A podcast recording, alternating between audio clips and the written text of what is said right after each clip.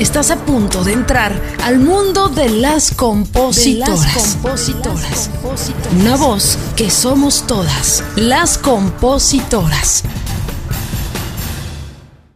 Queridas colegas, qué gusto saludarles, su amiga Erika Vidrio, en este nuevo episodio, nueva temporada de las compositoras, este espacio que también es para los compositores, que quede claro que los abrazamos con mucho cariño, si bien le hemos puesto las compositoras porque es importante eh, defender ¿no? Eh, la meta de este espacio, que es también darle visibilidad a tantas mujeres compositoras, a tantas colegas, pero independientemente de eso, en esta nueva temporada vamos a agregar información valiosa, información que nos empodera, herramientas importantes para tener una carrera eh, no solamente en lo que refiere a la creatividad exitosa, sino también en la parte legal, que es tan importante porque nuestras canciones, se lo resumo de esta manera, nuestras canciones son nuestro patrimonio y por ende hay que cuidarlas. El día de hoy vamos a, a hablar de derechos de autor,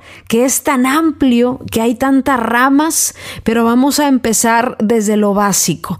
Para todas aquellas compositoras o compositores que van empezando y que es importante que tengan esta, esta información. Hoy tenemos invitada a nuestra querida Aida López, que es una abogada especialista en derechos de autor, con más de 25 años de experiencia en la industria discográfica. Voy a preguntarle eh, algunas cosas importantes, como por qué es tan importante proteger nuestras obras, todo el asunto de las editoras, el asunto de la sociedad autoral, de las oficinas de derechos de autor que son totalmente distintas y que cuando vas iniciando te lo digo por experiencia, te haces bolas, es mucha información. ¿Crees que una oficina eh, ya te protege todos los derechos de tus canciones y resulta que no? Entonces vamos a tratar estos puntos desde lo más básico para entenderlo.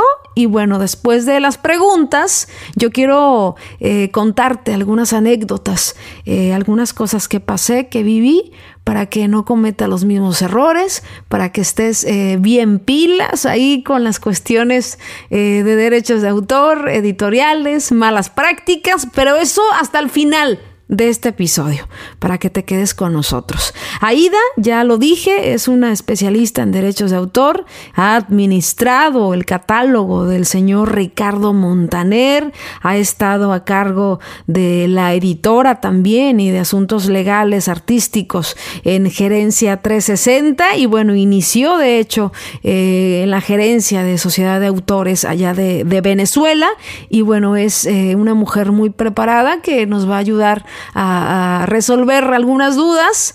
Eh, de entrada te agradezco, Aida, este tiempo y voy a bombardearte con la primera pregunta. ¿Qué debo hacer como compositora para tener eh, todo en orden en cuestión de registros y bien administradas mis canciones? Lo primero que el autor debe hacer una vez crea su obra el autor-compositor, este, y la pone a la disposición a través de un dispositivo, que muchas veces ahorita es digital, lo primero que hay que hacer es registrarla ante la oficina de derecho de autor del país donde éste resida y o donde la obra musical tenga una mayor difusión o comunicación pública. Lo primero. Lo segundo, una vez hecho esto, es registrarlo ante la sociedad autoral donde él esté inscrito o la entidad de gestión colectiva donde él esté inscrito para que le sean representados y recaudados los derechos o regalías que por ejecución pública generen sus obras musicales a nivel mundial. Y la, tercera este, opción o el tercer paso que tiene que seguir es a través de la suscripción de un contrato con una editora o administrador de obras musicales.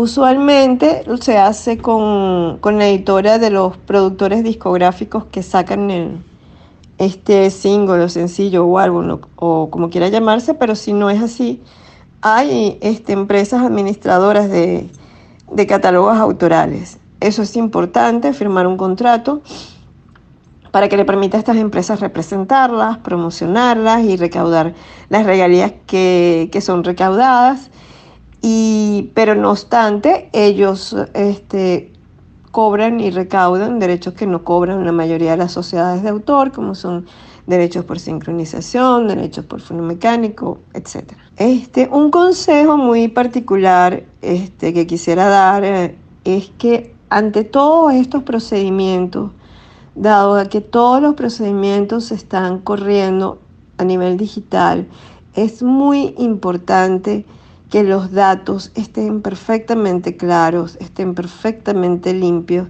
de lo que se refiere al título o títulos de la obra musical, los nombres de los autores, compositores, seudónimos. Hay que ser muy cauteloso en esto porque la experiencia me, ha demostrado, y ahorita en la parte, en la era digital, que todos estamos trabajando sobre procesos que se corren, directamente con la, metadata de esta información que se está entregando, es que por un simple error de una letra, de un número, de un signo de, de, la escritura que no esté bien escrito, una obra puede no tener este, la posibilidad de que sus derechos sean o las regalías sean recaudadas o el proceso sea esté seguido correctamente. Entonces, es muy importante que seamos muy cautelosos al momento de, hacer un registro en la oficina del derecho de autor, que la misma eh, identificación y datos esté en la sociedad de autores y compositores, así como en el contrato que decidieran firmar con una editora o administradora de obras musicales. Es sumamente importante porque de esa limpieza y claridad de las obras y de los datos es que se puede garantizar que efectivamente todo el proceso que va a llevar la obra musical corra perfectamente en, estos procesos digitales que trabajan la, la, mayoría de las empresas en este momento. Para no perdernos, eh, estamos hablando de una oficina de derechos de autor. ¿No? Que en México sería Indautor, en Estados Unidos sería la Biblioteca del Congreso o la Oficina de Derechos de Autor.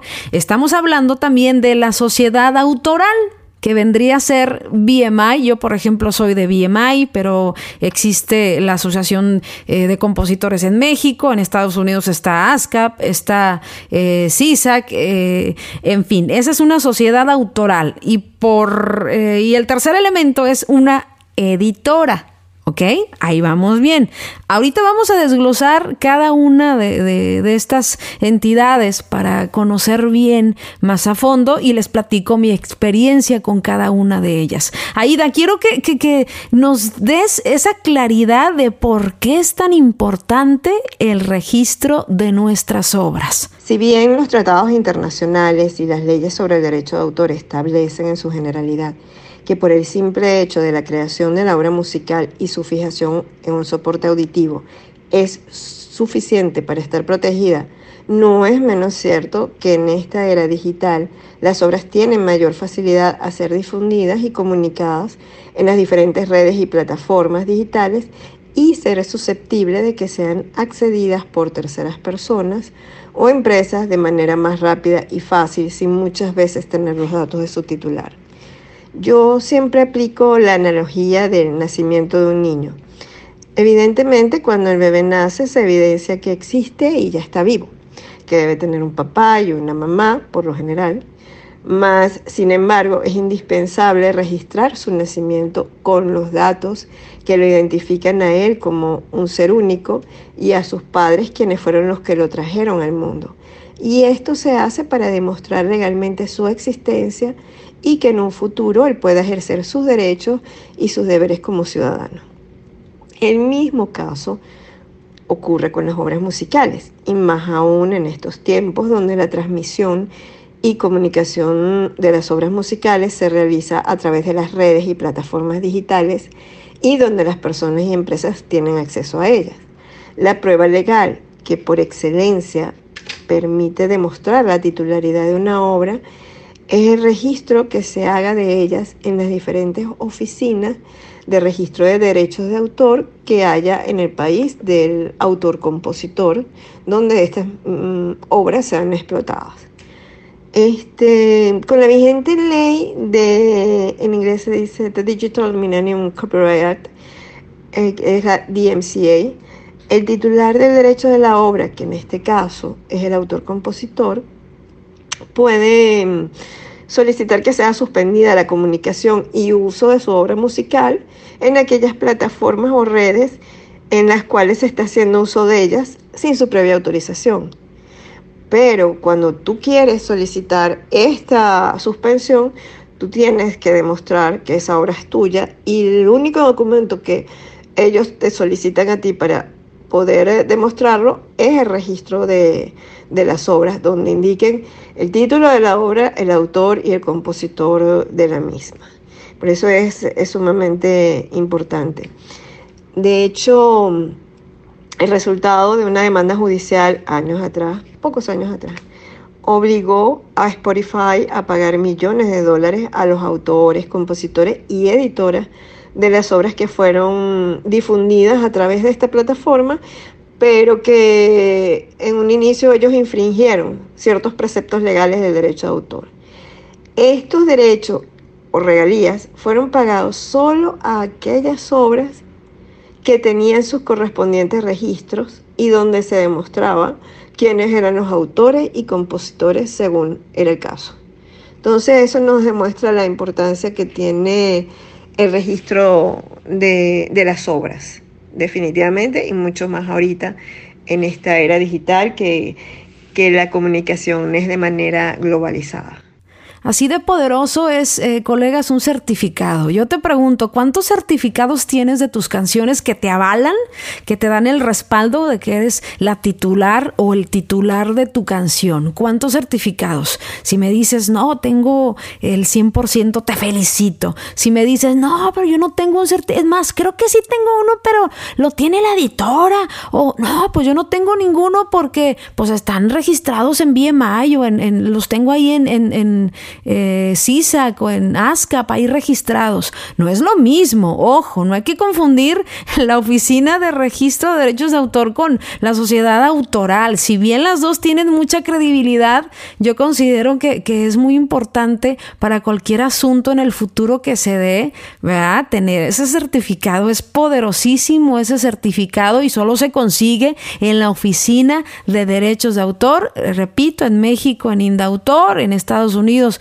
en la Biblioteca del Congreso. Yo en lo personal como compositora te platico que registro en, en los dos lados. ¿Por qué? Porque soy mexicana, pero eh, radico en Estados Unidos y pensando como patrimonio, mis hijos son ciudadanos americanos. Entonces me da más tranquilidad tener eh, ordenado todo el asunto de derechos de autor en Estados Unidos y también en México, que por cierto en México eh, los certificados que tengo los ha obtenido la editora que administra la mayoría de mi catálogo, eh, que también pues es importante tener buenas relaciones para, y comunicación para que si la editora te dice, no, yo lo registro, que es una obligación también que te llegue a ti como compositora el certificado. Si no te llega, tienes que pedirlo. Y si no han hecho ellos el registro, que sería una irresponsabilidad, pero si pasa, tú tienes que eh, hacerlo, ¿no? Tienes que hacer el registro. Mi experiencia, bueno, en Indautor, eh, al parecer eh, todavía hay que ir a las oficinas, ¿no? Incluso no sé si te piden discos todavía físicos, copias así, o ya lo puedes hacer digital, pero en comparación al Congreso, eh, a la Biblioteca del Congreso de Estados Unidos o a la Oficina de Derechos de Autor en Estados Unidos, todo se hace por su plataforma, que es copyright.gov, y es más fácil porque ya no necesitas ir a una oficina, todo lo subes eh, por MP3 y todos los detalles ahí, formularios, todo se hace eh, en su plataforma y por Internet. Ahora, el asunto de las sociedades autorales, que también, eh, si no estás en una sociedad autoral, y ya eh, empiezas a ser grabado, pues necesitas inscribirte porque esta sociedad autoral lo que hace es que colecta las regalías ¿no? de ejecución pública para los autores y es muy importante que también ahí registres tus obras, pero ya grabadas, las obras que ya están fuera, que están en el mercado, que están disponibles, para que haya una, una colección de regalías. Aida, e, esta duda que es muy común cuando vas iniciando en el asunto de la composición es el registro de mis obras en la sociedad de autores ya cubre la protección de todos mis derechos? El registro ante las sociedades de autores le van a proteger, administrar y cobrar sus regalías sobre las obras que el autor tenga registradas allí, pero solo por los derechos de ejecución pública, no por los demás derechos por los cuales se puede ser explotada una obra. Es una prueba de que efectivamente existe la obra como tal, pero no te protege al 100% sobre todos tus derechos porque, repito, es una entidad de gestión colectiva que se encarga de cobrar y representar lo que se refiere a los derechos por comunicación o ejecución pública o reproducción mecánica. Los demás derechos, en este caso, obviamente serían protegidos por otras empresas como las editoras o, el administrador de obras autorales. Creo que es el común denominador de muchas compositoras, me incluyo. Eh, al principio eh, yo era muy despreocupada, pues ¿quién chingados me va a robar mi canción? ¿No? Gracias a Dios nunca pasó nada eh, de lo cual me arrepintiera por no hacer un, proceso de registro, pero he conocido casos de, de gente loca que de repente dice, no, esa canción es mía y te enseña el certificado. Y es decir, ¿cómo? ¿Por qué? Porque obviamente a lo mejor la escucharon y, y se pusieron pusieron pilas y lo registraron antes que tú. O sea, es increíble cómo en este momento más los compositores estamos expuestos a ese tipo de malas prácticas. Por ello, eh, es muy importante que consideres como cultura, ¿no? De, compositora, eh, decir, ok, tengo que registrar, tengo que tener mi certificado y después vendría a la segunda parte que es eh, darlas de alta en tu sociedad autoral. Incluso muchas sociedades autorales, Aida, eh, reiterando lo que dijiste, muchas sociedades autorales, por ejemplo, yo estoy en BMI, yo pertenezco a BMI, te dicen que recomiendan que, que registres, hablando de Estados Unidos, tus canciones en, la biblioteca del Congreso para evitar eh, ciertas situaciones, ¿no? Y para que estés cubierto del todo. Y, es algo más fácil. Incluso tú como compositora mexicana puedes registrar tus temas también en Estados Unidos, que yo lo recomiendo muchísimo. Ahora, hablemos de las editoras, Aida. La función de las editoras, cómo trabajar con ellos para que nuestras obras estén bien, bien protegidas. Al seguir los pasos anteriormente indicados, sus obras estarán protegidas legalmente. Mas eso no les va a garantizar a ustedes que al firmar con una editora estén bien administradas. Siempre aconsejo a, los autores y compositores a los cuales asesoro este, que antes de firmar cualquier documento tienen que revisar muy bien cada una de las cláusulas, cada uno de los términos. Si tienen dudas, preguntar a los representantes de la, editora y a su abogado que lo esté asesorando para tal fin, para luego llegar a un acuerdo entre las partes, entre el autor-compositor y la editora, y firmar un documento en el cual estén de acuerdo eh, la administración de estas obras. Establecer también es importante un esquema para que usted sepa cuándo el editor le debería de pagar sus regalías por la explotación de sus obras, trabajar como, yo diría como una mancuerna, ¿no? Y estar al tanto de los artistas que están haciendo uso de las obras musicales también es algo muy importante. Ahorita en esta era digital nos permite a través de internet acceder a mucha información que en colaboración con las sociedades de autores, con la editoras podemos hacer efectivamente una gran labor para que nuestras obras sean administradas de la mejor manera posible y obviamente cubiertos todos nuestros derechos y titularidad sobre las mismas. Aida, te agradecemos mucho eh, estas respuestas. Sé que este tema de derechos de autor es súper amplio y sé que estaremos en comunicación contigo con, con, más preguntas y más dudas que surjan en este asunto de derechos de autor. Ahora vienen las malas prácticas, las vidrioaventuras. Oye, es que sí hay cuestiones en la industria que a mí me encabronan mucho me, enojan, porque lo que he vivido a lo largo de mi carrera como compositora es que siempre, siempre al que menos le dan el valor es al autor.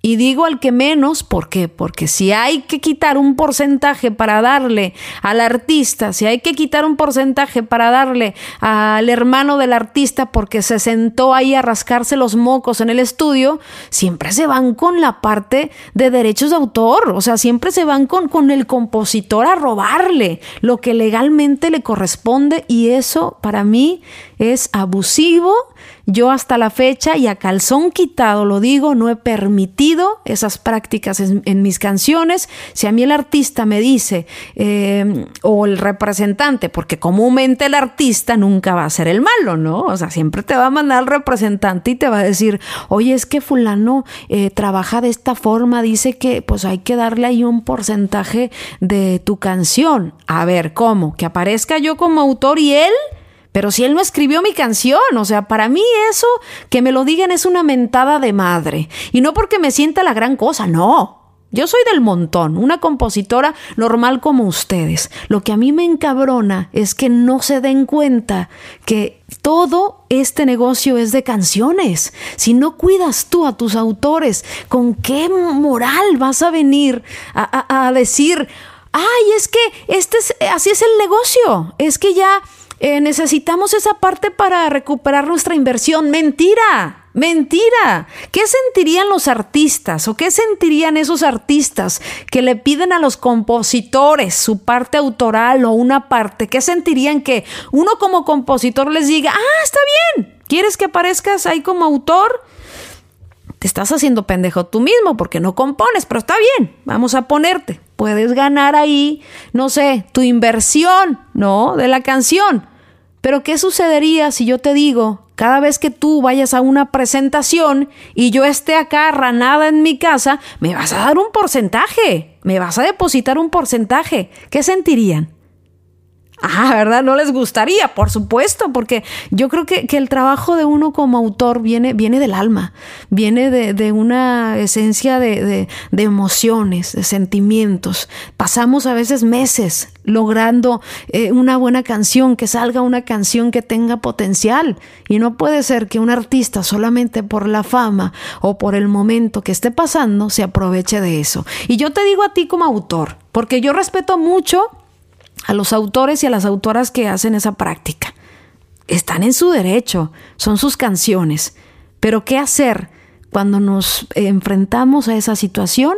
Yo te comparto lo que siento. Si este artista eh, que es muy famoso, porque comúnmente los que piden son los que están eh, en un top, ¿no? Ya si te pide uno que va empezando, o sea, mándalo a chingar a su madre. O sea, ya ese de plano está súper desubicado, pero supongamos que te llega la, la, opción de que alguien eh, sumamente importante, por ejemplo, el regional, te grabe. ¿Cómo actuar? Bueno, yo lo que pienso es que me cuestiono y digo, mm, si a este artista le gustó mi canción, quiere decir que la canción es buena, ¿no? Por tanto, va a tener posibilidades, va a tener posibilidades, te tienes que aferrar y tienes que creer porque yo esas prácticas no, no las tolero. Hasta me ponen triste, mira, ya estoy, apachurrado y así. Bueno, esa es una mala práctica. Otras malas prácticas o cosas que debemos de tener en cuenta como compositores en las cuestiones editoriales. Se está dando mucho y más en el regional, que como ya se acabó la venta de discos o ese negocio, los artistas ahora, eh, eh, aconsejados por sus managers y por eh, tanta gente alrededor, les dice, oye, pues abre tu editora, abre, abre tu propia editora. Y eso está correcto. A mí me encanta que la gente evolucione, pero ¿para qué fregados abren su editora si no saben manejarla, si no saben administrarla? Si a fin de cuentas ponen a un güey que, que no sabe nada. Entonces, ¿quién pierde más? Los autores. ¿Por qué? Porque no recibimos pagos. Entonces, en la cuestión editorial, yo te recomendaría, yo prefiero, yo prefiero tener mis canciones firmadas con editoras formales, que yo sepa que tengan oficina, que hay un representante y que esa persona encargada está preparada a tener mis canciones regadas por no sé cuántas editoras que abren los artistas y que nunca, nunca me llega un centavo. Yo he tenido que llamar. Hay muchas bandas importantes que tienen sus propias editoras y pasan dos, tres años y nunca te llaman, nunca te mandan un correo, nunca te mandan un estado de cuenta. He tenido que llamar y decir, oye, ¿qué está pasando? Uno tiene que reportarse. Uno como compositor también, ¿no? Tiene que hacer su parte. Pero yo recomiendo que si vas a firmar con una editora de un artista, eh, tengas cuidado y, estés más enterada de si es una empresa realmente que hay alguien que conozca detrás de esa, de esa editora. Y si no, pues yo te recomiendo que abras tu propia editora, ¿no? Y que empieces a empaparte de esta onda editorial que te va a complementar. El día de mañana llega un artista que dice, ay, este, pues sí te voy a grabar y, en qué canción, en qué editora tienes tu rola, en mi editora. Oye, pero no hay manera de que la puedas eh, dejar en mi editora. Podemos hacer un, convenio. Puedo cederte los derechos para que tú eh, colectes de tu versión, ¿no? Pero sigue siendo la canción de mi editora para tener un control. Así he estado yo trabajando, eh, tengo eh, poco tiempo que abrí mi editora y, creo que es algo que recomiendo. Tenemos que empoderarnos con todas las herramientas y, defender nuestro trabajo, defender nuestras creaciones y, dejar como lo que son, ¿no? Eh, payasos a esos que tienen esas malas prácticas con, con los autores, porque no se vale. Bueno, amigas, yo creo que ya le cortamos al chal, ¿no? Ya estuvo, ya estuvo, porque después van a decir, esta pinche vidrio no le para el pico. Y... Bueno, aprenderemos cada día más y más de asuntos de derechos de autor. Por el momento les digo, pilas. Hay que tener certificados, hay que darse de alta en una sociedad autoral y hay que trabajar con buenas editoras para que nuestros temas estén bien protegidos, bien cuidados y que el día de mañana, si lleguemos a viejitas, tengamos ahí para los huevitos, para los frijoles, para el cafecito. Es importante. Truchas, las quiero mucho. Gracias por escucharnos. Te esperamos el próximo jueves en otro episodio más de Las Compositoras, una voz que somos todas. Recuerda seguirnos en nuestras redes sociales como Las Compositoras y darle seguir a nuestro perfil para tener más visibilidad en este podcast.